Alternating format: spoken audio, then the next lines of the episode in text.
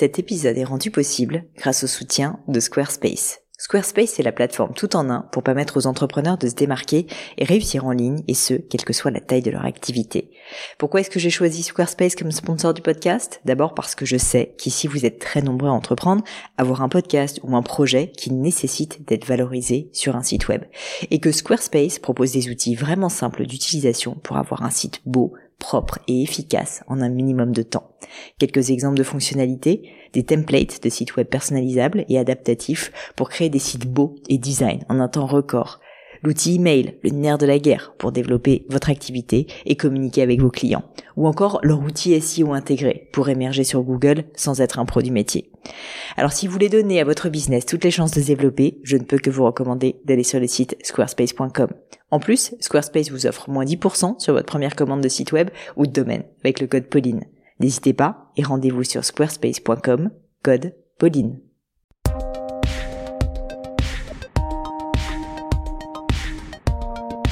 Hello, hello les amis, ici Pauline Negno, j'espère que vous allez bien et bienvenue dans un nouvel épisode du podcast. Dans ce podcast, pour ceux qui ne le savent pas, j'ai l'habitude maintenant depuis quelques années, quasiment 5 ans, d'inviter des invités tous plus exceptionnels, tous plus rocambolesques les uns que les autres, des chercheurs, des artistes, des entrepreneurs, des hommes d'affaires, bref, des personnalités qui vont, je l'espère, vous inspirer au travers de l'histoire de leur parcours. Et aujourd'hui, le jeu en vaut vraiment la chandelle et surtout je ne déroge pas à la règle puisque les amis, je vous ai concocté un épisode absolument pépite avec un homme incroyable que j'ai vraiment beaucoup apprécié interviewer. Il s'agit de Stéphane Bern. Vous étiez nombreux sur les réseaux sociaux d'ailleurs à attendre impatiemment la sortie de cet épisode puisque j'avais fait une petite publication pour annoncer donc que j'allais avoir Stéphane à mon micro. Et je vous comprends, j'ai vraiment adoré ma conversation avec Stéphane. Il est exactement comme vous pouvez l'imaginer, exactement comme on voit son image finalement. Il est agréable, il est sympathique, il est chaleureux. Vous le connaissez certainement au travers de l'émission emblématique Secret d'Histoire. Stéphane est aussi à présent à la radio, notamment sur Europe 1 avec l'émission Historiquement Vôtre que je vous invite à découvrir. Il a également écrit de nombreux livres et notamment son tout dernier, dont on va d'ailleurs parler dans l'épisode, qui s'appelle Secret de l'Élysée. Dans cet épisode, on a bien sûr parlé de l'histoire, mais aussi on a parlé de questions beaucoup plus personnelles et puis de valeurs. On a parlé de son organisation, de l'importance de la considération ou encore de son enfance qui lui a appris le sens du devoir et de l'effort. Je remercie Stéphane qui s'est beaucoup livré dans cet épisode et nous témoigne des valeurs qui ne sont pas toujours en phase avec notre société, mais j'ai trouvé justement que c'était très intéressant. Il va à rebours d'un certain nombre d'idées reçues que je trouve passionnantes parce que c'est important de pouvoir se challenger soi-même. Mais je ne vous en dis pas plus et laisse place à ma conversation avec Stéphane Bern. Bonjour Stéphane, enchanté. Bonjour Pauline, ravi. Bah également, je vous remercie de m'accorder euh, du temps dans un planning bien chargé. Alors on va démarrer tout de suite et je voulais euh, bah, commencer assez simplement par parler de votre dernier livre, Les secrets de l'Élysée. J'avoue, je ne l'ai pas lu encore, euh, mais j'ai entendu l'une de vos récentes interviews où vous disiez que vous aimiez raconter des lieux, que vous aimiez raconter leur histoire au, travers de leurs murs, au travers des siècles, et imaginer justement ce que les murs pouvaient nous murmurer, ce qu'ils auraient à nous révéler. Je trouvais que c'était vraiment une très jolie manière de voir les choses. Et du coup, je voulais savoir en fait assez simplement pourquoi avoir choisi l'Élysée. Alors vous allez me dire, c'est un monument français très important, certes, mais j'imagine qu'il y a eu quand même une petite étincelle de départ, un élément déclencheur. L'élément déclencheur, en fait, pour parler des murs de l'Élysée, c'est je, je m'intéresse un peu aux lieux de pouvoir pour essayer de comprendre en quoi ils sont euh, symboliques de, de ce qui nous rassemble. Au fond, l'Élysée est, est peut-être le lieu de pouvoir le plus connu des Français et en même temps le plus inconnu, parce que très peu de, très peu de gens ont, la chance de pouvoir entrer dans, dans l'Élysée. Si pour les Journées du Patrimoine, évidemment, il y a une file d'attente qui euh, chaque année est assez impressionnante d'ailleurs. Mais euh, euh, je crois que les, les, les gens ont besoin qu'à la fois on démystifie les lieux de pouvoir et que et moi, ce qui m'a intéressé dans ce, ce palais de l'Élysée, alors une fois que le choix a été fait, je vais commencer par l'Élysée, je vais continuer par Buckingham ou Windsor et aller à la Maison Blanche actuellement, on va éviter le Kremlin qui est moins qui est moins, moins, accessible, on va dire. Ceci dit, les murs auraient des choses intéressantes à nous raconter, je pense. Oui, absolument. Il doit y avoir des cris de colère en ce moment et des et, des énervements. Euh. Mais mais donc, euh, à partir du moment où j'avais choisi l'Élysée, ce qui m'intéressait surtout, c'est qu'il y avait un anniversaire. Euh, il y avait 300 ans d'histoire. Et 300 ans d'histoire, 1722-2022, vous traversez plusieurs régimes. C'est-à-dire, on est d'abord euh, dans l'ancien régime, sous la Régence, euh, avec avec euh, ce, ce, ce, ce, riche monsieur le comte d'Evreux et Monsieur Croizat, qui était son beau-père et qui était un riche négrier. Donc voilà comment on fonde l'Élysée. Hein, c'est peut-être intéressant de le rappeler. Et, et, et la pauvre fille de Monsieur Croizat était malmenée par son mari. C'est des choses qui arrivent aussi encore aujourd'hui. Mmh. Et il n'en voulait qu'à son argent. Et avec cet argent, il a construit donc le palais de l'Élysée. Mais ensuite, les femmes, les femmes ont, joué un rôle très important, de la marquise de Pompadour jusqu'à Bathilde d'Orléans qui invitait Mesmer et son fluide universel, jusqu'à Caroline Murat qui recevait à la fois son mari et son amant. Euh, les deux se battaient dans les couloirs. Euh, Louis-Napoléon Bonaparte euh, qui ensuite a installé euh, sa maîtresse, euh, euh, Miss, Miss Howard, qui a financé son coup d'État. Et puis, oui, d'ailleurs, le général de Gaulle n'aimait pas beaucoup l'Élysée, d'abord parce que c'est un hôtel particulier parisien et c'est pas fait pour être une, une présidence de la République, faut être honnête. On peut pas pousser les murs. Donc, il trouvait que ça avait des allures de lupanar. Il pensait surtout au salon du mobilier d'argent où Napoléon Ier a, a signé son acte d'abdication en juin 1815. Et, et c'est vrai qu'il s'était passé tellement de d'aventures. Je pense même pas à Félix Faure et Madame Stenel. Ah bah, euh, si racontez-nous quand même. Euh, incroyable histoire. vous savez le, le, le, le, père abbé qui vient pour pour apporter l'extrême onction à, à Félix Faure qui meurt dans les bras de sa maîtresse. Et Marguerite Stenel dit est-ce que euh, le, le, président a encore sa connaissance? Non, elle est sortie par la porte arrière. Mais lui pensait à sa connaissance, ce qu'il est toujours vivant. Et, et, hum, voilà, il se croyait César, il est mort pompé, avait dit Clémenceau. Euh, et bah, Marguerite Stenel qu'on appelait la pompe funèbre. Euh, ah mais, mais je révèle dans le livre qu'il n'est pas mort d'épectase. Il n'est pas mort parce que il, au moment de, de, de, de l'accomplissement du, du, du, lien amoureux, j'allais dire, il est mort parce qu'il a fait une crise d'apoplexie. Il était très énervé parce que son dernier visiteur officiel avait été le prince Albert Ier de Monaco et qui lui avait demandé de rencontrer le Kaiser, euh, le Kaiser Guillaume pour faire une paix avec, euh, en tout cas pour pour apaiser les tensions avec l'Allemagne. Et ça avait mis en colère Félix Faure, qui au contraire était un va en guerre et il lui apportait les preuves, Albert Ier de Monaco lui apportait les preuves de l'innocence du capitaine Dreyfus.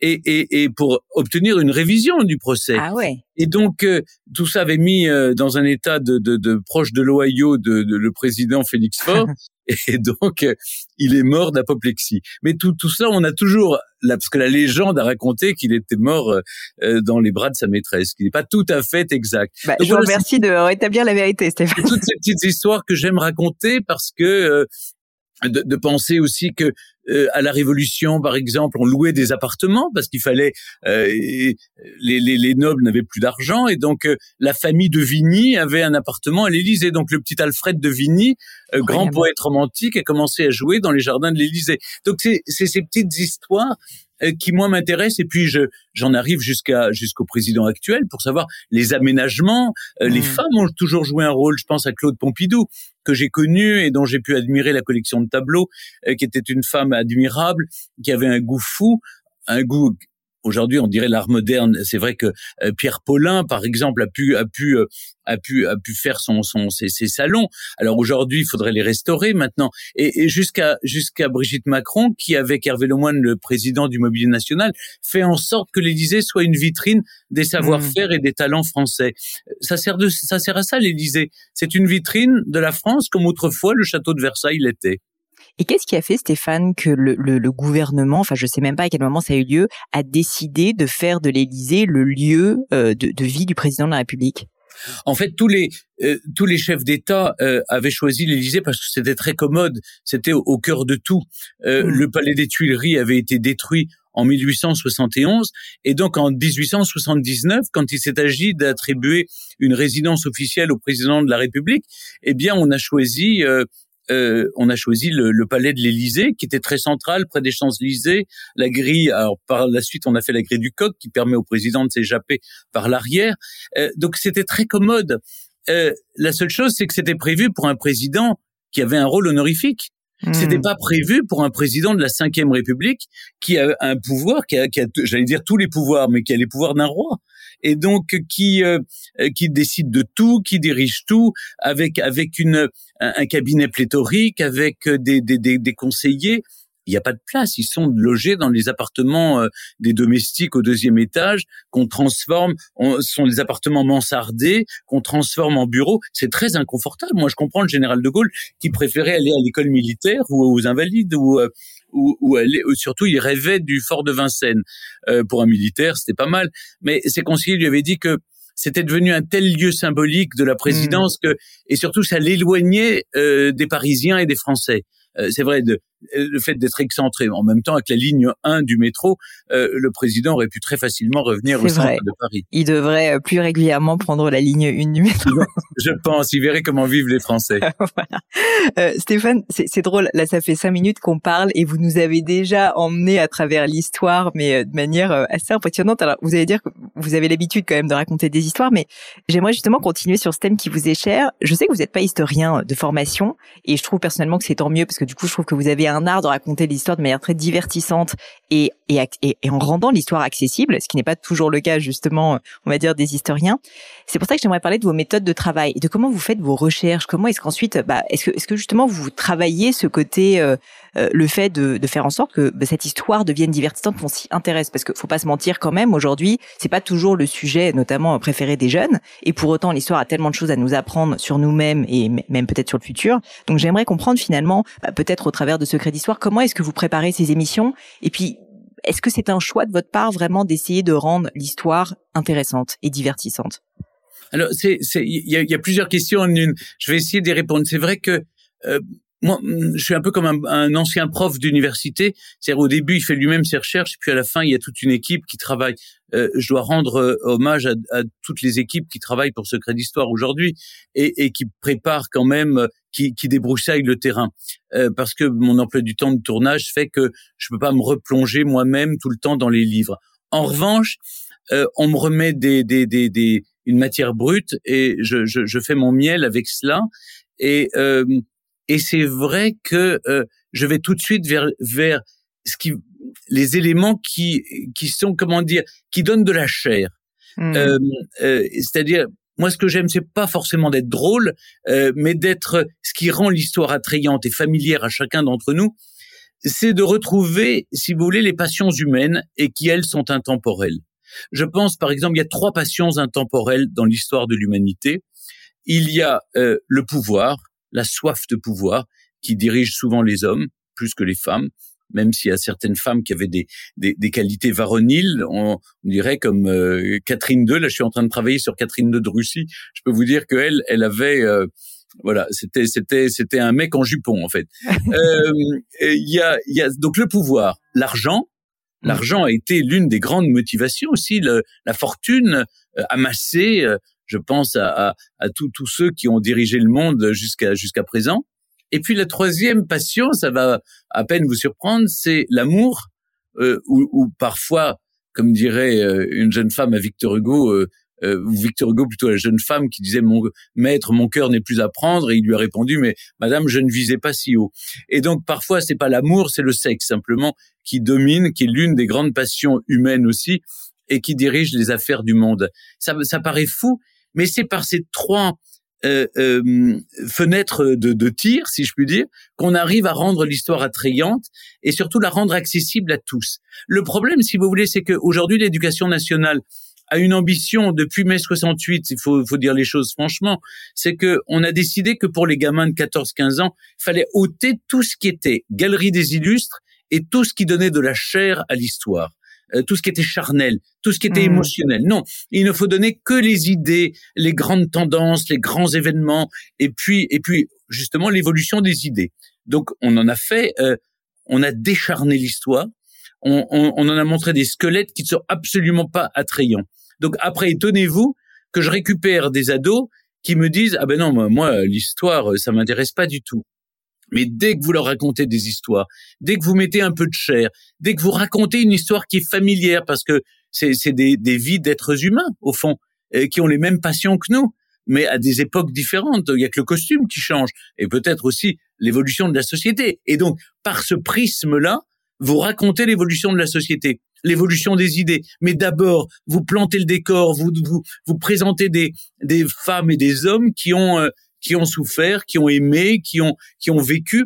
Et puis, moi, j'essaye aussi toujours d'avoir une vision, parce que c'est ma formation, une vision assez féministe de l'histoire, parce que je pense que d'abord, derrière les grands hommes, il y a toujours des femmes, et surtout, les femmes n'ont pas besoin qu'on leur érige des monuments à leur gloire. Mmh. Euh, les femmes font, sont dans le concret. Elles aiment faire les choses. Les hommes ont un peu plus besoin que ça se sache. Euh, les, les, les femmes ont le savoir-faire et les hommes ont le faire savoir. Euh, c'est drôle parce que quand vous parlez de ça, euh, j'en discutais avec une de mes collègues qui est assez jeune et qui me disait, elle a, elle a 23 ans, elle me disait, je suis passionnée par l'émission euh, Secret d'histoire de Stéphane Bern et vraiment, et vraiment, je, je sentais quand elle m'en parlait, si vous voulez, qu'elle avait des étoiles dans les yeux. Et c'est vrai que je me suis dit, mais c'est fou quand même que vous arrivez à attirer une audience de, de jeunes euh, de 23 ans, 24 ans, qui franchement, euh, normalement, ne, regarderaient pas de telles émissions. En tout cas, c'est pas ce qu'on imaginerait. Donc, je comprends un peu mieux ce que vous dites.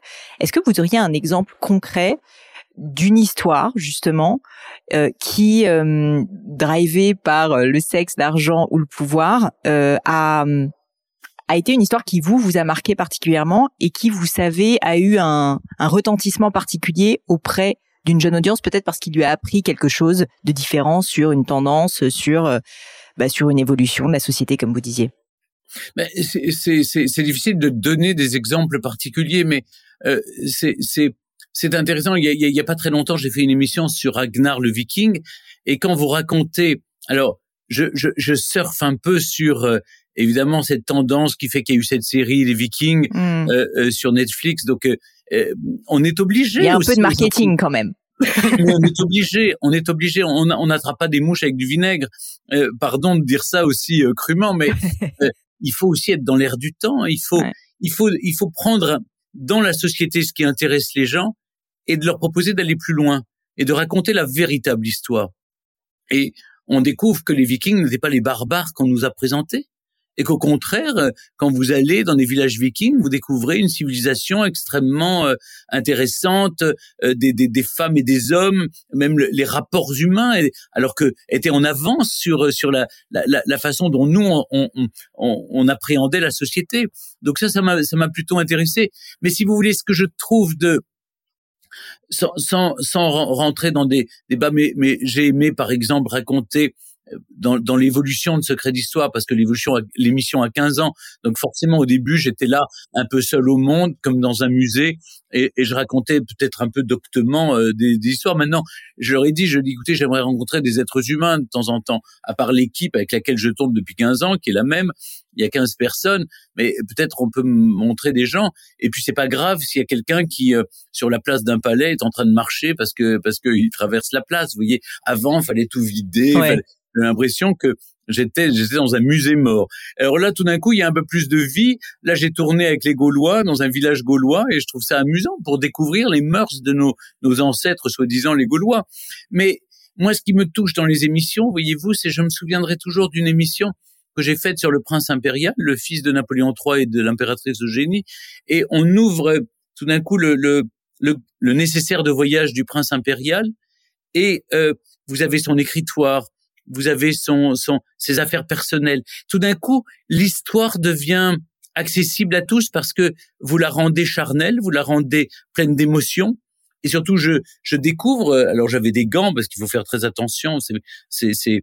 Je, je, me demande comment feront nos, nos descendants dans, dans 100 ans quand ils ouvriront nos tiroirs. Euh, est-ce qu'ils, j'espère qu'ils mettront des gants parce que nous, on n'en met pas évidemment quand on fouille dans nos affaires. Mais il y a un côté un peu muséal qui, qui est parfois ridicule. Hein, je vous le concède. Mais moi, ça m'amuse parce que je me dis, mais bon. Et, et tout d'un coup, j'ouvre le carnet intime et, et j'ouvre l'agenda et le, le, le, répertoire du prince impérial et puis je vois à H Baron Haussmann.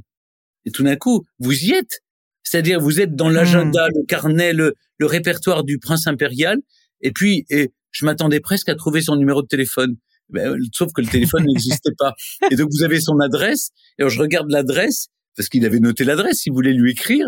Et, et je me dis, ah bah, il doit habiter boulevard Haussmann, même pas trois rue Boissy. vous voyez, Là, tout d'un coup, vous avez, vous êtes, vous êtes pris. Puis l'autre jour, j'étais, je tournais une émission au château de Compiègne sur Napoléon III et j'entre dans le wagon de, de, de Napoléon III qui n'a pas bougé. Il n'a pas été déplacé. Il n'a pas. Et vous ouvrez, vous avez encore cette odeur, vous savez, qui vous prend à la gorge, cette odeur du Second Empire. Il y avait encore quelque chose des parfums capiteux euh, dans, dans, dans le capiton des, des, des du, du, sleeping. C'était c'est assez impressionnant. Tout d'un coup, et, et, la manière que vous racontez l'histoire n'est pas la même parce mmh. qu'elle n'est pas décharnée. Tout d'un coup, vous faites vivre. Euh, le téléspectateur se rend compte que il y a de l'émotion. Et puis, euh, on, on est des buvards. On est. C'est quoi un média? Vous êtes l'intermédiaire entre le grand public et puis ce que, vous vivez, ce que vous voyez et, les personnalités que vous rencontrez. Donc, c'est comme ça que je considère mon rôle. C'est, c'est, je prends le téléspectateur par la main et je l'amène là où il n'aurait peut-être pas l'occasion de, de, de, pénétrer. Ce qui est assez incroyable dans, dans l'histoire de Secret d'Histoire, justement, c'est, c'est sa, sa pérennité, le fait, comme vous dites, que ça fait 15 ans maintenant quand même que cette émission existe. Je ne sais pas à quel point c'est fréquent, mais j'imagine peu d'avoir des émissions qui sont justement des émissions euh, qui durent aussi longtemps et qui sont toujours autant appréciées, avec en plus, comme vous le disiez, ce que je ne savais pas, la même équipe. La même équipe, mais des évolutions.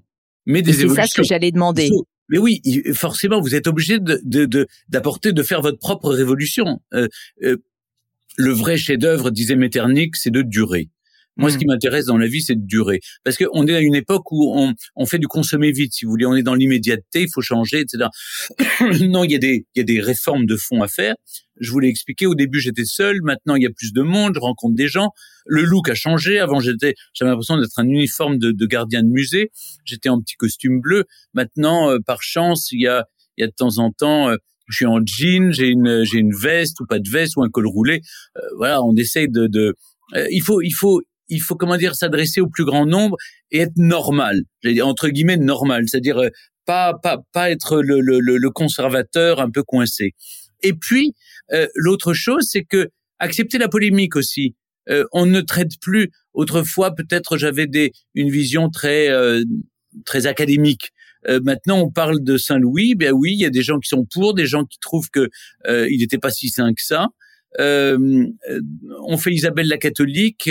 Bon, elle a, elle a viré les, les Juifs d'Espagne. Euh, hmm. euh, C'était pas forcément. Donc on a, on a Robert Badinter d'un côté, puis on a un prêtre euh, très, très, très conservateur qui, au contraire, voudrait la canoniser. Donc euh, c'est le, le le regard des deux qui tout d'un coup devient intéressant et permet au téléspectateur de se faire de se faire sa propre opinion. Mais si vous voulez le le principe même c'est de euh, euh, le secret de Secret d'Histoire, c'est d'abord de présenter des lieux inédits ou en tout cas là où le public n'a pas forcément l'habitude d'aller. C'est la mmh. première chose. La deuxième chose, c'est euh, euh, être tout à fait didactique sur la forme, euh, parfois divertissant, il y a aucune euh, interdiction d'être. On peut être amusant, on peut, on peut être. Euh, c'est une émission de prime time. Il faut aussi s'adresser. Les angles, en tout cas, sont, sont intéressants et diversitants. Voilà, exactement. Comme vous dites, vous êtes pas en train de faire l'humour, mais. Mais sur le fond, il faut être le plus rigoureux possible, le plus euh, et et et vous vous observerez que je ne suis pas celui qu'on voit le plus dans l'émission. Celui, ceux qu'on voit le plus, ce sont les historiens. Et je dois m'effacer avec humilité euh, devant les historiens qui, eux, sont ceux qu'on doit entendre le plus. C'est, pour moi, c'est la priorité, si vous voulez. C'est, on doit être extrêmement euh, sérieux sur le fond, mais léger et didactique sur la forme. Voilà. C'est vraiment très intéressant et c'est une belle leçon, je trouve, de bah, de, de, pour rendre euh, un sujet complexe plus accessible et, et surtout une fois de plus euh, euh intéressant pour un public qui parfois euh, ne, ne l'intéresserait pas. Donc ça, j'engage bien sûr tout le monde à bien réfléchir à ce que vous avez dit.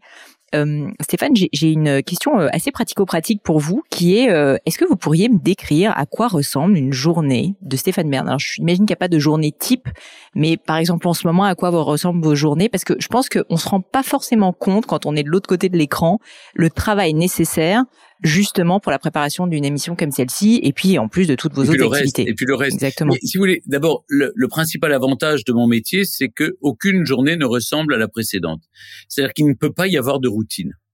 Euh, je prends une journée comme euh, lundi, par exemple, enfin il y a deux jours, donc euh, ça les, les, les auditeurs ne sont pas obligés de savoir que nous sommes un mercredi, mais euh, euh, non, une journée, par exemple, c'est de je me lève à 6 heures, 6 heures et demie je me prépare, 7 heures je suis parti, euh, 8 heures on enregistre à Europe 1 et on a 6 heures d'enregistrement pour les émissions de la semaine. Et donc six heures, on fait trois émissions en six heures. Hein, six heures d'enregistrement dans la même journée. Le lundi, le mardi, il y a six heures d'enregistrement le matin. Le matin, parce que ensuite je m'arrête à 13h30 et à 14h je prends la télé, c'est-à-dire une moto m'emmène au château de Versailles, comme euh, c'était le cas, et euh, je tourne jusqu'à 20h30 non-stop au château de Versailles, euh, un secret d'histoire. Donc, je comprends mieux déjà qu'on n'ait pas pu se parler un lundi ou un mardi, parce que vos journées sont quand même assez chargées. C'est terriblement chargé. Et puis les autres jours, eh bien, quand j'ai la chance de d'avoir une heure devant moi, je je peux lire, je peux écrire, je peux travailler. Il y a tout le travail de préparation, évidemment. Et et et, et, quand euh, je vois les, les, les sur un agenda, par exemple, qu'on m'a mis des, des rendez-vous les uns après les autres, ça pose un vrai problème. C'est-à-dire que il n'y a pas de respiration pour euh, c'est pas pour aller faire du shopping, hein, c'est simplement pour euh, euh pour pour euh, bah, pour aérer son cerveau, pour euh, pour réfléchir à ce qu'on veut faire. Il y, y, a toujours des appels, ça n'arrête pas. C'est-à-dire mm-hmm. dans dans un moment où on se parle, nous là, vous et moi, il y a y a, y a déjà trois appels en absence, des SMS, etc. auxquels il faut répondre parce que j'ai été éduqué aussi avec des règles de courtoisie qui fait de rappeler tous ceux qui qui vous sollicitent. Euh, je refuse huit, huit, huit propositions sur 10. C'est euh, c'est le principe, pas par principe d'ailleurs, c'est simplement par faute de manque de temps. Et puis euh, et puis c'est vrai qu'on devient avec le temps, on devient un peu plus difficile, un peu plus euh, un peu plus exigeant aussi. On attend, euh, euh, on a envie de se mettre des défis plus importants. Et puis c'est vrai aussi qu'aujourd'hui je, je, j'avance un peu plus vers la comédie, vers vers vers l'acting et j'ai envie de faire ça de plus en plus parce que j'aime ça, ça a toujours été ma passion. Donc je veux pas lâcher Secret d'Histoire, mais en même temps je veux prendre des plages de temps, c'est-à-dire un mois. Là j'ai tourné pendant un mois euh, dans le sud de la France euh, la suite de Belfond, qui est une série euh, dont je suis le héros, et enfin dont Antoine Belfond que je joue est le héros. Et, et donc oui, pour moi c'est important de, de de, de, me donner à fond dans cette nouvelle nouvelle aventure professionnelle. Donc euh, tout ça demande des sacrifices, mais il faut, euh, faut en accepter le prix. Donc euh, je le fais ce qui est intéressant dans ce que vous dites, c'est que il y a vraiment deux parties, j'ai l'impression, dans votre planning. La partie un peu de production, c'est-à-dire le fait de créer des contenus, le fait de répondre au téléphone, etc. Et puis il y a quelque chose qui est une plage horaire et qui va peut-être plus être une plage horaire créative, euh, de réflexion, de respiration, où vous avez besoin quand même de ce temps-là. Est-ce que vous pourriez m'en dire plus? Parce qu'on a beaucoup, beaucoup d'auditeurs qui nous écoutent, qui, je pense, à leur échelle, se reconnaissent au sens où ce sont des entrepreneurs et de la même manière, ils sont toujours dans le faire, dans l'agir, dans le fait de produire et ne trouvent souvent pas le temps ou ne s'autorisent pas le temps euh, bah, d'avoir ces plages de respiration. Moi-même, je vous avouerai que je suis dans ce cas. Donc, je serais curieuse de savoir si vous, vous avez essayé de mettre en place un petit système justement pour vous préserver de ce trop plein, si vous voulez, d'action. Oui, j'essaye, mais c'est très compliqué parce que c'est évident. Euh, quand vous, moi, j'ai une assistante formidable, mais euh, elle, elle, elle note les rendez-vous les uns après les autres. Dès qu'on a un trou, eh ben on le, on le bouche avec des rendez-vous, des, des solliciteurs, des gens qui veulent vous rencontrer. Et c'est souvent ou des grands patrons, ou des, des, des, des présidents de chaîne, ou des, euh, ou des producteurs, ou des réalisateurs, ou des. Euh, il y, a, y, a, tout ce travail aussi. Euh, il y a la mission Berne aussi du patrimoine, donc il y a les rencontres avec la ministre de la culture, avec les autres ministres, avec euh, parfois c'est le chef de l'État, mais c'est moins fréquent évidemment. Il est très occupé. Euh, mais mais euh, quand tout d'un coup il veut il veut vous voir, bah vos rendez-vous sautent un peu. Vous voyez donc il y a, y a la gestion de l'agenda qui est très compliquée. Et moi ce que j'essaye de faire, c'est de, de réserver des plages pour écrire, parce que ça c'est très important. Des plages pour faire de la correspondance aussi, parce que je fais encore partie des gens qui écrivent. Donc euh, je, je, je, nous sommes à l'oral là, mais je peux vous montrer la pile de courriers qui attend et, il faut que je réponde. Donc là, il va falloir, si, si ça empiète sur votre vie personnelle, c'est évident, mais, mais euh, celles et ceux qui nous écoutent le savent bien. Il n'y a pas de frontière établie, il n'y a pas une ligne de partage entre. Euh, enfin, pardon, mais je je suis pas un quelqu'un qui à 18 heures estime bon c'est bon on tire le rideau comme comme euh, voilà on ferme la boutique et puis maintenant on rentre à la maison et c'est terminé non euh, votre vie personnelle empiète sur votre vie professionnelle votre vie professionnelle surtout empiète sur votre vie intime et personnelle. Mais dans le même temps voyez-vous je, je ne conduis peu dans Paris quand je suis à Paris et donc je prends des taxis. Et dans les taxis ce sont des moments où je ferme les yeux et je réfléchis, j'essaye de, de noter des idées aussi, de pas en fermant les yeux, hein, j'essaie de les réouvrir pour noter. Mais euh, vous voyez, ce sont des moments de réflexion, des moments où vous vous, vous dites tiens, je pourrais faire ça ou euh, et puis euh, je prends des notes. Maintenant sur les téléphones, on peut prendre des notes, c'est très pratique. Et vous notez des to-do list, des choses à faire. Ce sont des moments euh, où, où je me retrouve en moi-même. J'essaie de ne pas répondre au téléphone et de d'essayer de, me concentrer justement sur des idées nouvelles. Euh, je sais que c'est très compliqué. Moi, j'ai la chance d'avoir besoin de peu de sommeil.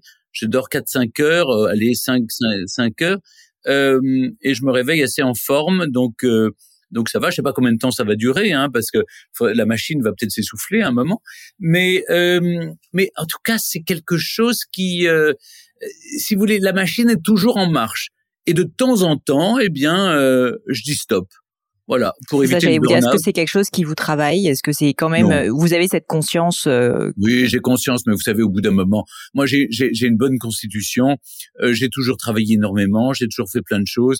Euh, pardon, mais euh, l'introspection, se dire mais je suis en burn-out, oh, tout, tout, tout, pardon, c'est pour les âmes un peu faibles. Hein. Euh, je, je, je, suis, je suis pas très. Euh, je, je, je suis. n'êtes pas politiquement correct, Stéphane.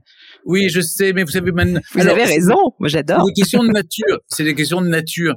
Il y a des gens, la moindre contrariété les met, euh, les met dans un état. Hmm. Ils sont au quatrième dessous. Moi, ça va quand je, je, pardon, mais depuis 30 ans que je fais ce métier, je lis des horreurs sur moi et je lis tout. Hmm. Je vous assure, je lis tout. Vous les lisez je, je, ah, je, je, lis toutes les horreurs. C'est une question que j'avais pour vous parce qu'il y a beaucoup de quand même de personnalités publiques qui justement, bah, pour se préserver, ont une équipe, si vous voulez, qui lit pour eux, qui leur donne juste les quelque chose qui vont ah bah bien et puis le reste. Flattez-moi mon bon blaze. Et donc, euh, non, non, moi j'ai pas besoin de ça. Je lis moi-même toutes les saloperies qu'on peut écrire sur moi. Alors pendant deux minutes, ça vous atteint, c'est l'ego qui est atteint. Mais vous savez, vous forgez une carapace un peu comme le rhinocéros, c'est-à-dire euh, c'est très tendre à l'intérieur et très dur à l'extérieur. Et donc, euh, oui, forcément, vous êtes tendre, vous êtes, vous êtes touché. Mais avant, j'étais touché pendant une journée, puis après une heure, maintenant, ça dure trois minutes. Et puis, je suis un bon scorpion. Je me dis, elle ou lui, je vais pas l'oublier. Et j'attends au bord de la rivière que le corps de mon ennemi passe. Et euh, je, je, je, peux rendre coup pour coup aussi pas que gentil, hein. C'est pas euh, Stéphane. Hmm, ça reste un rhinocéros quand même. Il a sa, sa grande corde. Hein. Faut pas venir ou un scorpion. Il faut pas venir me chercher sous ma hmm. pierre. Non, c'est c'est c'est-à-dire ça m'atteint évidemment. Je peux pas dire que ça ne m'atteint pas, mais ça ne m'atteint pas au point de remettre en question tout ce que j'ai bâti depuis 30 ans. Et je l'ai pas bâti pour moi, puisque je l'ai bâti pour. Euh, je dis pas que j'ai voulu faire une grande œuvre, mais c'est vrai qu'il y a une ambition pour les autres aussi c'est une ambition pour. Euh, d'abord, c'est une petite PME qui fait travailler beaucoup de monde. Euh, euh toute l'équipe de télé dont on parlait, elle travaille parce que j'accepte de, parce que j'ai toujours envie de faire des secrets d'histoire. Il y a 15 personnes qui qui travaillent. Euh, chaque, fois que vous vous dites que vous faites une émission et que vous acceptez de, de vous avez une idée, bah, euh, vous faites travailler des gens qui sont autour de vous et que euh, je parle pas seulement des, des, des plus proches collaborateurs que, que, que, que, ma petite société emploi, ma société de production, mais, mais c'est quand même euh, du boulot. Vous avez une responsabilité vis-à-vis de, donc vous vous devez de vous tenir, de, de, de, euh, de, de repartir au combat, même si parfois c'est difficile. Mais bon, on a plus de succès que d'échecs sur les fléaux de la balance, donc ça vous donne envie de continuer. Mais je ne connais pas des phases de, de d'abattement, euh, de, de, de, des moments où je me dis euh, allez je laisse tomber, etc. Ça c'est pas c'est pas ma nature. J'ai été éduqué par une mère qui était impitoyable avec moi et qui ne supportait pas la faiblesse. Alors bon, euh, y a, il faut aussi accepter des moments de respiration, ne pas. Mais si vous voulez, je fais le métier que j'ai toujours rêvé de faire. C'est pas hmm. quand vous faites ce que vous avez toujours voulu euh, que vous devez lâcher. Et je vous dis, il y a des moments il y a des tels moments riches intellectuellement, euh, de rencontres, de et puis ne jamais oublier de donner de soi. Moi, je pense que euh, le vrai secret de la réussite, c'est de comment vous dire, c'est de de de donner plus que vous ne prenez. Euh, il y a des gens qui sont toujours dans le hum, qui veulent absolument amasser. Moi, je, je me fiche de d'amasser, d'être riche. Ça, c'est pas moi. J'ai pas réussi de ce point de vue-là. Euh, je je fais des choses qui euh, qui m'enrichissent surtout intellectuellement. J'ai pas fait une réussite économique, si vous voulez. C'est il y a des producteurs, il y a des je vais pas citer de nom, mais on les connaît. Euh, de la rue avait fait une jolie fortune. Euh, Arthur, euh, voilà. Il y, a certains animateurs producteurs qui ont très très bien réussi. Moi, pas du tout. J'ai jamais produit. J'ai produit sur le tard parce que je me suis rendu compte que tout ce que je produisais était détruit parce que euh, je n'en étais pas propriétaire. Donc maintenant, je demande des droits de production parce que c'est normal, pas pour avoir des droits, mais pour avoir un droit de regard sur les images. Et euh, simplement, ce qui m'a, ce qui m'a toujours tenu, c'est qu'est-ce que je peux faire pour les autres. Et donc, c'est de multiplier les actions bénévoles. Ça, c'est le secret absolu. Alors, c'est pas toujours compris par votre entourage, hein, je le dis, mais euh, le vrai secret, c'est de donner. En donnant, vous recevez énormément. Euh, je, je, je, vous donne un exemple. Euh, toute ma, ma, carrière est née de, de, de, cette passion pour le Luxembourg et mes grands-parents luxembourgeois et la famille grand-ducale. C'est né, cet, cet amour de l'histoire est né là. Eh bien, aujourd'hui, j'ai la chance de travailler au plus près avec euh, la grande duchesse de Luxembourg pour euh, son action, qui, qui a, elle a pris en charge une fondation et je l'aide euh, en étant au conseil d'administration, qui est pour euh, les, lutter contre les violences faites aux femmes comme acte de guerre. Euh, on le voit, c'est en Ukraine, ça a été en RDC, ça a été en, ex-Yougoslavie ou partout dans le monde. C'est pas une cause facile, c'est pas une cause glamour, mais beaucoup de femmes sont victimes de violences sexuelles comme acte de guerre. Et donc là, il faut qu'on prenne le, le projet. Mais je donne de mon temps, je donne de mon énergie, je donne, euh, on, on, travaille euh, énormément. Mais c'est merveilleux. Je suis avec euh, celle qui m'a donné envie de faire ce métier, ou en tout cas, vous voyez, il y a un retour des choses. De mmh. même, le patrimoine, c'est une action bénévole. Le président de la République m'a confié cette mission parce que je lui avais, je lui avais suggéré quelques actions. Et quand il a été élu, il m'a dit tout ce que tu m'as proposé, est-ce que tu, tu le ferais pas? Je dis bah oui, c'est pas au moment euh, où, où, on, vous, demande, de travailler, de que vous devez vous dérober. Euh, et donc, plus vous donnez, plus vous recevez. Et je crois que alors, certes, l'entourage a du mal à comprendre qu'après tout ce que vous faites professionnellement, vous passez en plus votre temps à faire des actions bénévoles. Moi, ici, par exemple, là, je suis arrivé dans le collège euh, où je vis dans le Perche. Bon, ben, il y a les élus qui veulent vous voir, il y a, y a, y a la préfète, il y a le... Euh, y a euh, le maire qui a des trucs à vous demander. Euh, là, on a un petit concert, il va falloir aller faire trois discours et tout. Bah, Qu'est-ce que vous voulez? Ça fait partie de, de euh, ce que vous êtes, c'est ce, qui, ce, que, ce que les gens aiment. Et, et vous ne pouvez pas dire non. Mais moi, j'ai été éduqué comme ça, et c'est ce qui vous fait tenir. C'est-à-dire que tout cela, tout cela s'équilibre. Les autres ne le comprennent pas forcément, mais moi, une activité est la récréation d'une autre. Vous voyez, hmm. je, je, quitte la radio, je vais à la télé, je finis la télé, je fais la mission bénévole. Euh, ensuite, euh, je m'occupe de l'écriture. J'ai besoin de ces plages d'écriture. Tout ça je vous nourrit.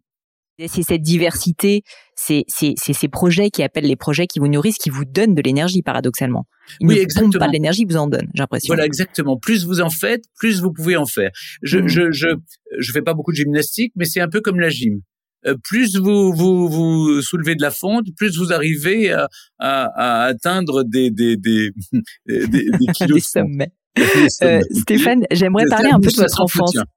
Ouais, j'aimerais parler un peu de votre enfance. Vous en avez parlé, euh, euh, on va dire en, en filigrane. Euh, est-ce que vous pourriez me dire donc, bah, j'ai compris que votre enfance était dure, mais où est-ce que vous avez grandi et comment était cette fameuse famille? Quelles sont aussi, euh, bah, voilà, les, les, les, valeurs que cette famille vous a enseignées, vous a livrées, qui vous ont le plus marqué? Donc il y a plusieurs questions, mais d'abord peut-être un descriptif et puis ensuite bah, les valeurs. Concrètement, si vous voulez, je suis né à Lyon. Ensuite, à, l'âge de 4 ans, on est parti à Nancy parce que mon, mes parents voulaient se rapprocher de mes grands-parents luxembourgeois, donc j'allais souvent chez mes grands-parents luxembourgeois, qui eux apportaient un peu de légèreté dans cette famille où on, tout n'était que devoir, euh, travail euh, et, et obligation. Mais c'est bien, moi je, je, je, suis assez reconnaissant avec le temps d'avoir eu des parents extrêmement sévères, extrêmement rigides, mais plein d'amour aussi, qui ont donné de l'amour. L'amour était un peu conditionné, c'est vrai. Enfin, la manifestation de l'amour était conditionnée à un travail bien fait, euh, mais au moins ça vous donne, euh, voilà, vous vous serrez les dents quand il y a un problème, vous n'allez pas vous épancher et puis vous euh, et vous repartez au combat. Euh, c'est finalement on, on, on lâche pas facilement, vous voyez, on est des durs à mmh. Euh, et ça, c'est plutôt bien, je trouve, dans une société où dès qu'on a un problème, on se tourne vers l'État pour demander qu'est-ce que l'État peut faire pour moi, avant de se demander ce qu'on peut faire pour l'État ou pour son pays.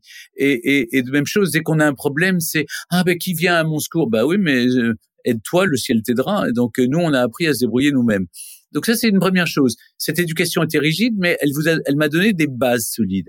Et puis aussi à, à se dévouer aux autres, à, à donner, à, à, être généreux, à être. Euh, et, et, je vous dis, c'était donc euh, Lyon, euh, mais à l'âge de 4 ans, j'en ai très peu de souvenirs. Ensuite Nancy, puis en, en 70, quand j'avais 8 ans, 10 ans, on est arrivé à Paris. Et, et ensuite, je suis parti faire mes études à, à l'EM Lyon, euh, après toute ma scolarité au lycée Carnot à Paris dans le 17e. Et je suis resté trois ans à l'EM Lyon. Et voilà, après, je suis devenu journaliste euh, ipso facto en, en, commençant à écrire pour pour différentes revues jusqu'à entrer dans le groupe Figaro. Où je suis resté 32 ans. Et donc moi j'aime j'aime ce qui dure si vous voulez j'aime pas ce qui est euh, euh je change pas d'idée toutes les toutes les deux minutes euh, donc vous tracez les choses un peu en profondeur vous creusez votre sillon je crois que ce qui a éveillé ma ma ma, ma conscience oui c'est une famille euh, où il y avait des vraies valeurs des vraies convictions euh, euh j'étais d'accord j'étais pas d'accord mais même si vous êtes pas d'accord vous vous vous inscrivez en, en, en contradiction. J'étais contre l'autorité, j'étais contre toute espèce de, de de oui de j'étais rétif à la discipline il faut faut le reconnaître.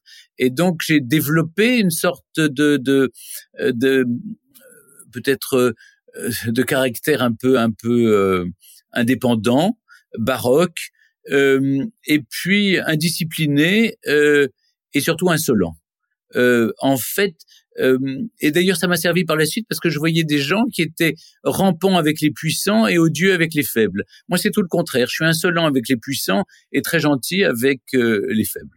Euh, dès que je vois, vous pouvez poser toutes les questions autour de moi, je suis toujours très gentil avec les gens qui, qui les soutiennent, les gens de l'ombre, les, les gens qu'on ne voit pas, qui sont pas en pleine lumière. Je vais sur un plateau, je dis bonjour à tout le monde, et puis l'animateur euh, bah, je, je peux me montrer un peu mordant et un peu euh, voilà. Mais vous avez, vous avez, il y en a tellement que j'ai vu, mais des gens qu'on me donne toujours en modèle, mais je les vois faire sur un plateau, ils sont odieux. Euh, au moins, les gens qui me voient dans la rue me disent bah, vous êtes aussi sympa qu'à la télé. Bah, je dis pas que je fais ça pour pour qu'on dise ça, euh, mais c'est ma nature.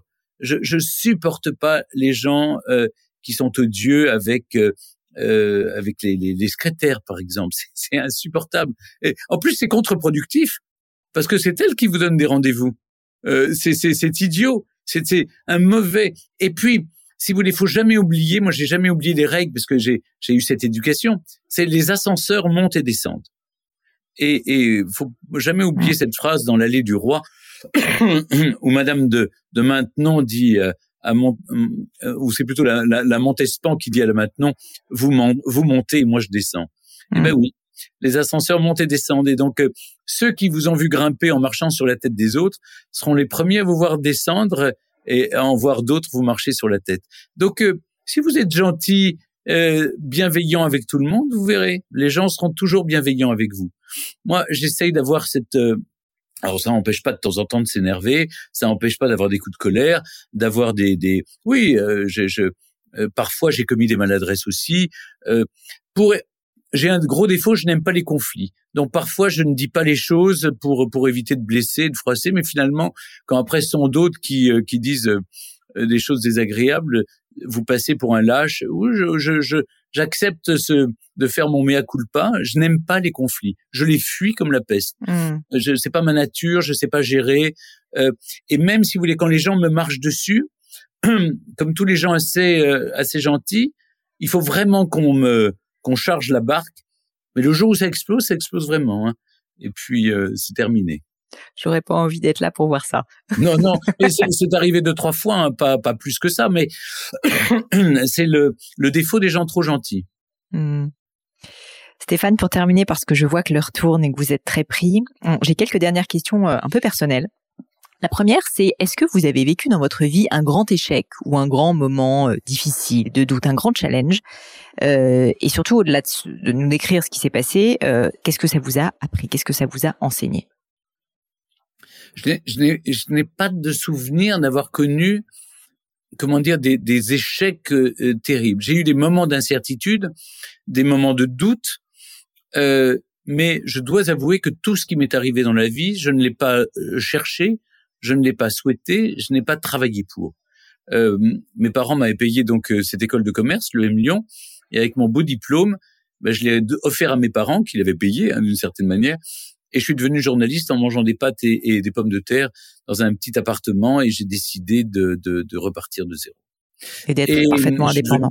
Oui, pour être indépendant, je suis devenu pigiste, j'ai travaillé pour toutes sortes de journaux, et puis ensuite je suis entré au Figaro. Il y a eu des moments effectivement où on m'a annoncé que des émissions s'arrêtaient, où on m'a annoncé que euh, mais j'ai eu beaucoup de chance quand au jour de France où j'étais été racheté par le Figaro, je suis rentré par la grande porte alors que j'avais commencé au Figaro, mais je comprenais pas cette vie de pigiste où euh, les gens vous, vous piquent vos idées, ne vous payent jamais. Euh, enfin, des, des, des, trucs comme ça. J'ai vécu ça. J'ai connu le chômage. J'ai, oui, j'ai connu des moments. Alors je dis pas d'incertitude, des moments où, où c'était un peu galère, mais je n'ai jamais douté de, de, de, de la de ma capacité à rebondir. Et donc, euh, d'ailleurs, on apprend plus de ces échecs que de ces. Oui, il y a eu des émissions qui ont foiré. Euh, euh, pourquoi les pingouins n'ont pas froid aux yeux Vaut mieux qu'on s'en souvienne pas. C'était un bide. par contre, on a on a mythifié l'émission que je faisais sur Canal 20h10 pétante, alors que ça a duré trois ans, si vous voulez. C'était pas mmh. non plus. donc il y a des des émissions ont, ont moins bien marché. il y a eu des moments de, de vous prenez des gadins, euh, la presse est contre vous. Euh, donc oui, dans ces moments-là, vous vous dites, vous laissez passer l'orage et puis vous repartez au combat. Mais euh, ne jamais douter, enfin douter tout le temps de ce qu'on fait, mais ne pas douter fondamentalement de ce qu'on a à l'intérieur de soi-même et de se dire que de toute façon, on va pouvoir rebondir. on a capacité à rebondir. On a la capacité, on a l'énergie pour rebondir. Non, j'ai été plus marqué, je dois dire, et, beaucoup de ceux qui nous écoutent doivent le savent. Il y a, les épreuves de la vie simplement. C'est, c'est, c'est-à-dire, euh, en tout cas, moi, je travaille avec ma sensibilité, donc forcément, vous êtes sensible aux épreuves de la vie, la perte d'être cher, la euh, et, et, ça, c'est une chose qui est une douleur que avec laquelle vous vivez euh, en permanence, surtout quand vous prenez de l'âge, parce que beaucoup de gens autour de vous disparaissent mais surtout un autre sentiment. Je sens que je suis à contre-rebours de cette époque. Je suis, je suis totalement décalé par rapport à mon époque. Euh, ça ne se voit pas comme ça a priori, mais toutes les valeurs avec lesquelles j'ai été élevé et, et, pour lesquelles pour lesquelles je me bats, euh, l'honneur, la chevalerie, le, le fait, euh, une certaine élégance, la courtoisie, euh, la galanterie, toutes ces valeurs sont battues en brèche. Toutes. Aujourd'hui, c'est euh, chacun pour soi, euh, le, le, la loi du plus fort. pour pour pour un, un, mauvais regard, on vous sort un coup de couteau. Enfin, vous voyez, c'est c'est-à-dire, je, ne suis pas fait pour pour pour cette époque, et pourtant, je j'estime que mon rôle est d'apporter ce, ce ces, ces autres ces valeurs d'un autre temps à une époque qui en manque terriblement. Peut-être je dois servir à ça. Peut-être que c'est je, je, suis une victime expiatoire.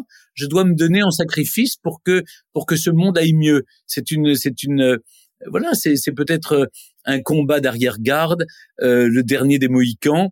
Mais mais mais j'ai en tout cas c'est ce qui je ne peux pas me dire que toutes les valeurs pour lesquelles j'ai été éduqué, dans lesquelles j'ai baigné, euh, sont mortes définitivement parce que sinon c'est ma mort euh, morale et intellectuelle. Donc j'essaye de trouver une justification, ne serait-ce que en étant courtois, en étant euh, ça n'empêche pas d'être de, de, dire ce qu'on a à dire, si vous voulez.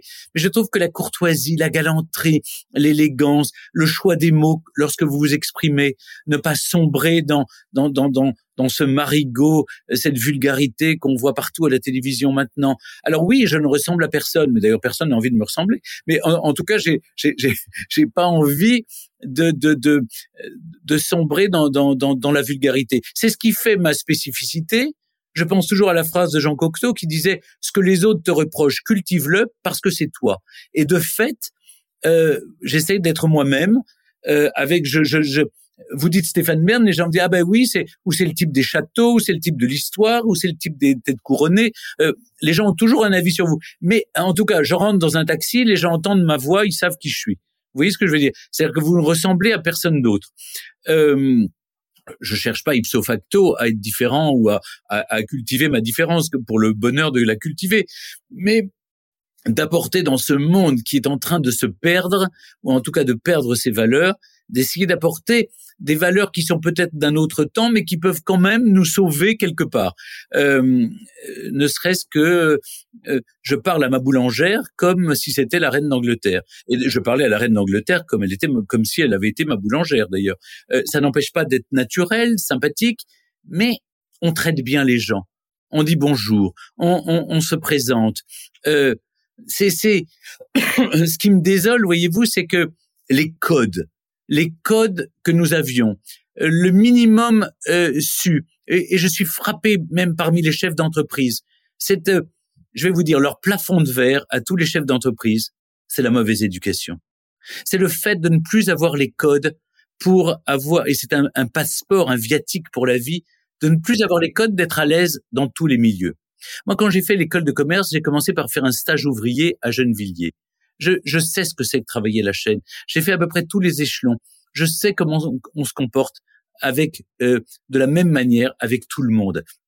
Et parfois, je vois des gens très puissants, des chefs d'entreprise, qui se, qui se comportent très mal. Et, et ça me choque parce que je pense qu'ils se mettent à eux-mêmes des limites pour leur progression sur l'échelle sociale. Au contraire, je pense que la culture, la bonne orthographe, euh, ce, ce, minimum de, de culture générale et, et, et cette bonne éducation, euh, cette courtoisie, euh, ben c'est ce qui permet de s'élever dans les hiérarchies. Et, et, faute de ça, ils seront rattrapés un jour par euh, par leur mauvaise éducation. Et, alors, elle n'est pas innée cette éducation. Moi, je ne suis pas issu d'un milieu très favorisé. Mes grands-parents étaient artisans, mais mes parents m'ont appris que c'est par la culture qu'on pouvait s'élever, que c'était le meilleur ascenseur social. Donc, je les invite tous à, à rattraper le temps perdu, à se à se cultiver, à, à, pas passer leur temps à regarder des séries sur Netflix. Ça peut être très, euh, ça peut, ça peut vous dérider, ça peut vous vous donner euh, un peu de, de, de, comment dire, vous changer les idées, comme on dit. Mais c'est bien aussi de se cultiver, de savoir, et puis de s'intéresser aux autres. Je suis frappé, par exemple, dans les dîners d'affaires, les gens ne parlent que d'eux. Alors, c'est ce que je suis en train de faire avec vous, Pauline. Mais qu'est-ce que je vous demande de faire, Stéphane C'est ce que vous me demandez de faire. Je réponds à vos questions. Mais je trouve merveilleux d'être un dîner de et de se nourrir au contraire des autres. Alors parfois vous dites mais j'ai rien à leur dire. Tant pis, parlez-leur de leurs enfants, posez des questions sur les animaux domestiques, ça marche toujours, euh, sur leurs prochaines vacances, les vacances passées. Mais je trouve que il faut remettre du, de l'huile dans les rouages et l'éducation euh, la bonne éducation est un viatique qui vous permet d'ouvrir toutes les portes et, et, de se sentir à l'aise. Euh, moi, j'arrive euh, quand j'étais avec l'empereur du Japon quand je suis avec là là avec les ce matin déjà j'ai, vu les gens qui travaillent dans le jardin. Bah, je me sens à l'aise, j'ai aucun problème et, et ça ne manque ni de, ni de respect ni de ni de courtoisie et les gens sont très reconnaissants que vous leur attachiez, vous leur accordiez l'importance que chacun mérite. De la considération. Oui, Considérer l'autre. C'est juste ça, s'appelle la considération. Absolument. Pour le travail que chacun fait. Mais je vois des chefs d'entreprise, pardon, mais qui se comportent très très mal. Enfin, et qui ne se rendent pas compte en plus de, de, de du poids de nuisance de leur exemple, de leur exemple qui va impacter en plus toute l'équipe. Après, euh, étonnez-vous qu'on dise salaud de patron, mais c'est vrai euh, quand vous voyez comment se comporte Elon Musk, mais vous dites, mais moi, moi, je, je veux pas me comporter comme ça. Je préfère être pauvre, ne pas gagner d'argent et mais mais mais bien me comporter avec les gens. Je, ils travaillent pas pour moi, ils travaillent avec moi. C'est ce que j'allais dire justement, c'est on érige aujourd'hui un peu en héros, sincèrement, de notre temps, des personnalités qui bah, vont complètement à l'encontre de ce que vous décriviez, c'est-à-dire des personnalités qui ne sont pas dans la considération, qui ne sont pas dans l'écoute, qui ne sont pas forcément dans le respect, qui ne sont pas dans la politesse. Elon Musk en a un bon exemple. Alors il est incroyable à bien des égards, mais malgré tout, en fait, c'est pas aujourd'hui ce qui va être euh, mis en valeur comme étant euh, comme étant un, but, quoi. Non, mais que restera-t-il de son action? Que mmh. restera-t-il de ce qu'il a fait? C'est la question aussi. C'est euh, il faut toujours se projeter dans l'avenir. Les, gens ne voient aujourd'hui que l'immédiateté, le, bonheur immédiat. Et puis alors surtout cette, euh, il y, a, une forme de vulgarité à vouloir cette réussite, si vous voulez. C'est quoi? C'est réussir dans la vie ou réussir sa vie? Moi, je préfère réussir ma vie, ma vie d'homme euh, ou d'être humain, disons. Euh, c'est-à-dire, est-ce que Est-ce que j'ai véhiculé des valeurs qui sont qui sont intéressantes Est-ce que j'ai fait du bien autour de moi? Est-ce que j'ai j'ai bâti une œuvre? Je sais que ça peut paraître euh, plein de forfanterie, plein de de, de prétentions et d'arrogance, mais j'ai restauré un monument, j'ai planté des arbres. Euh, ça, c'est des choses qui me je me dis je laisserai ça. Les émissions, les écrits, il ne restera rien. Faut faut faut être honnête. Même les émissions de radio, tout cela sera à l'INA et, et servira des vieux chercheurs euh, euh, voilà, qui, qui essayeront de, de, de s'en souvenir. Par contre, un monument que vous restaurez, la générosité que vous avez que vous avez dépensée pour les autres, eh bien tout cela restera parce que vous aurez semé euh, des, des, des, des, je sais pas, euh, une petite graine. Je vois là, euh, l'été dernier, j'ai reçu 100 élèves ici de, de, de, de, quartiers défavorisés, des, des villages alentours, et, et, et j'ai essayé de, ils n'étaient jamais entrés dans un monument historique, leur donner euh, une idée de ce qu'est le beau, de ce qui est un jardin à la française, de ce qui est euh, euh, voilà comment on restaure un monument. Et ils avaient des, des étoiles dans les yeux. Ils m'ont d'ailleurs écrit pour la plupart pour me remercier. Et ça, c'est quelque chose qui reste. Vous voyez, vous avez peut-être que j'ai semé une graine. Il y aura un paysagiste, il y aura un, tailleur de pierre ou un couvreur sur des chantiers du patrimoine. Je ne sais pas, peut-être, mais c'est cet espoir qui me fait continuer. Stéphane, quelques questions encore pour vous. S'il y avait quelque chose qui était à refaire dans votre vie personnelle ou professionnelle, qu'est-ce que vous feriez différemment? Euh, je ferais plus de sport et je demanderais au bon Dieu de me donner 10 cm de plus en taille. Très bien. Hein, sinon, je ne... Honnêtement, euh, je, je, comme je me regarde tous les jours dans la glace en me demandant si j'ai à rougir de ce que j'ai fait, et je pense toujours à ma mère que j'ai perdue il y a plus de 30 ans, je me dis est-ce qu'elle serait fière de moi ou pas? Je pense que c'est important d'avoir des, des, modèles comme ça qui vous guident. Alors peut-être que j'aurais, je vous parlais de la lâcheté par rapport à certains conflits euh, quand je faisais des émissions de radio où, où euh, vraiment il y en a qui étaient pas drôles et que je disais non, euh, j'osais pas leur dire que j'allais pas les garder et puis mm. je les gardais pas parce que c'est des chroniqueurs, si vous voulez, c'est des bandes, mais j'avais pas le courage de leur dire non t'es trop nul, je te largue. C'est tellement dur de dire ça. Alors, d'ailleurs, je, dis, je disais jamais c'est pas bon. Je disais non, mais ça me plaît pas. Je le sens pas. Je le sens pas. Oui, c'est très dur, c'est très dur. Donc, euh, je sais que certaines personnes, euh, j'ai comme ça de, de souvenirs de deux ou trois personnes que j'ai que j'ai inutilement blessées en, en, ne disant pas les choses. Ça, je changerai. Euh, J'essaierai pour le reste, je crois que j'ai été un, bon frère, un bon fils, un bon. Euh, non, franchement, euh, je, je ferai euh, tout pareil. Dernière question pour vous, Stéphane. Il est, il est maintenant bientôt l'heure de nous quitter. Euh, S'il y avait un livre dont vous pourriez me parler, qui est un livre qui vous a particulièrement marqué, peut-être qui, qui, a fait la personne que vous êtes aujourd'hui, que vous pourriez partager avec notre audience pour bah, leur donner envie aussi de découvrir euh, ou de redécouvrir ce livre? Au fond, euh, je, je, ça vous paraît bizarre, mais euh, c'est plutôt des mémorialistes. J'ai lu euh, jeune, mais je le relis tous les tous les 20 ans. Euh, c'est La recherche du temps perdu de Marcel Proust ou Les mémoires de Saint-Simon. Pourquoi?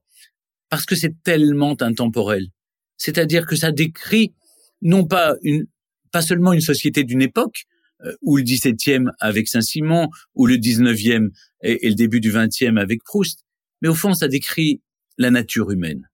Et donc, ça vous permet de mieux comprendre les autres et de mieux vous comprendre vous-même. Et, et, ce sont finalement, ce sont les fresques humaines qui vous permettent de, bah de, de, de, vous situer à la fois dans la société euh, et, et, de vous situer vous-même par rapport euh, justement euh, euh, au regard des valeurs qui nous animent et, et que l'on l'on essaye de porter, euh, même qu'on soit, quelle que soit notre situation sociale, que l'on soit employé ou salarié ou chef d'entreprise, par exemple. Stéphane, merci mille fois pour votre temps. Je, je vous remercie vivement. Je suggère évidemment à l'audience de vous contacter, de vous suivre sur les réseaux. Je crois que vous êtes présent en particulier donc sur Instagram, Facebook sur Instagram, aussi. sur Twitter, et, Euh, bon, TikTok, je le fais de temps en temps pour pour m'amuser, pour pour toucher un public. Pas trop LinkedIn, si je me trompe pas. Non, non, pas du tout LinkedIn, Pas parce, du tout que, parce que, LinkedIn. au fond, je ne cherche pas d'emploi. C'est J'en ai trop, j'ai trop de travail. Donc, euh, Même si vous savez, Stéphane, maintenant LinkedIn est un réseau social en soi. Hein. C'est juste oui, qu'il attire c'est une. de garder cette image un peu ancienne où les gens étaient. Non, mais parce que parce que hum, je suis tellement atypique, vous voyez, euh, sur le marché de l'emploi. euh, euh, non, non, mais plutôt Instagram et Twitter. Oui, je suis assez actif. J'essaie. Très bien. Et je redirigerai bien sûr vers euh, vers le livre Les secrets d'Élysée que j'invite. euh, Et puis, euh, et si vous voulez retrouver bien la, la petite société qu'on a créée, ça s'appelle Collège Royal, euh, avec un e-shop pour pour vos pour vos cadeaux de Noël. C'est très sympa. Voilà. Très bien. Merci Merci à vous, Stéphane pour votre temps. Merci. Au revoir. Bye bye les amis, c'est la fin de cet épisode, mais avant de vous quitter, quelques détails en plus. D'abord pour toutes les infos sur le podcast et cet épisode, ça se passe sur paulinegno.com, vous aurez tout promis, juré. Aussi, si vous souhaitez me contacter pour me poser des questions, me proposer de nouveaux invités, eh bien n'hésitez pas à le faire directement sur LinkedIn, Instagram ou YouTube, je vous attends. Enfin, encore mille merci de m'avoir écouté jusqu'ici, j'espère de tout cœur que ça vous a plu et je vous dis à très vite pour un nouvel épisode.